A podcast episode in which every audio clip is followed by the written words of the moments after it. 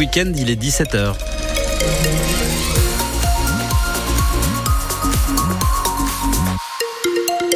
La couleur du ciel pour ce week-end, eh ben, ce sera deux salles, deux ambiances. Demain, pas mal de soleil, un peu plus de nuages, pour ne pas dire beaucoup plus, et peut-être quelques gouttes pour dimanche. Des températures euh, qui restent calées au meilleur des journées de ce week-end, entre 13 et 14 degrés.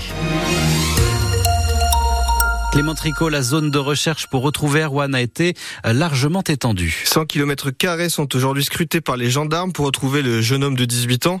On rappelle qu'il a disparu dimanche dernier à Montcoutan-sur-Sèvre dans les Deux-Sèvres à la sortie de la boîte de nuit La Morinière.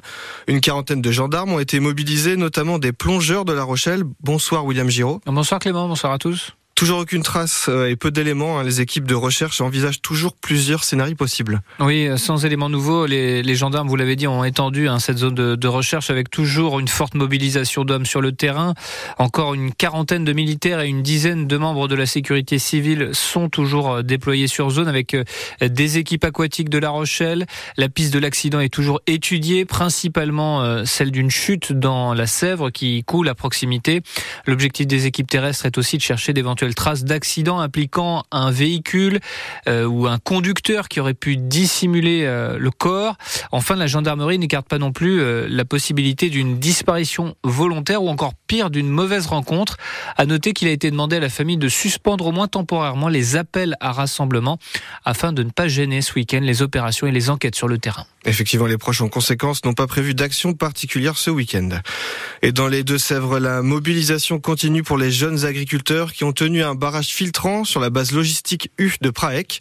Sur place, entre 2 et 3 camions par heure étaient autorisés à entrer ou sortir et seulement ceux transportant des produits français. Les agriculteurs ont pu s'entretenir avec des directeurs de magasins pour demander notamment plus d'engagement pour valoriser les produits locaux. Ils s'apprêtent à lever le camp d'ici le début de soirée.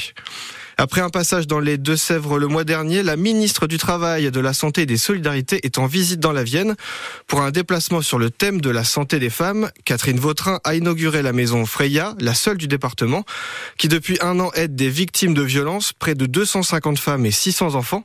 La ministre, la ministre souhaite que chaque département de France se dote de ce genre de structure. On y revient dans le journal de 18h. Et ce soir, c'est le début des vacances d'hiver dans le Poitou pour deux semaines. Et dès aujourd'hui, les voyageurs composent avec la grève des contrôleurs SNCF. Seul un TGV sur deux circule en France, une situation qui se prolonge jusque dimanche. Malgré sa côté route, les prévisions de bison futé restent au vert dans le Poitou aujourd'hui et demain. La circulation sera dense, surtout au niveau des frontières nord du pays et vers les stations de sport d'hiver des Alpes.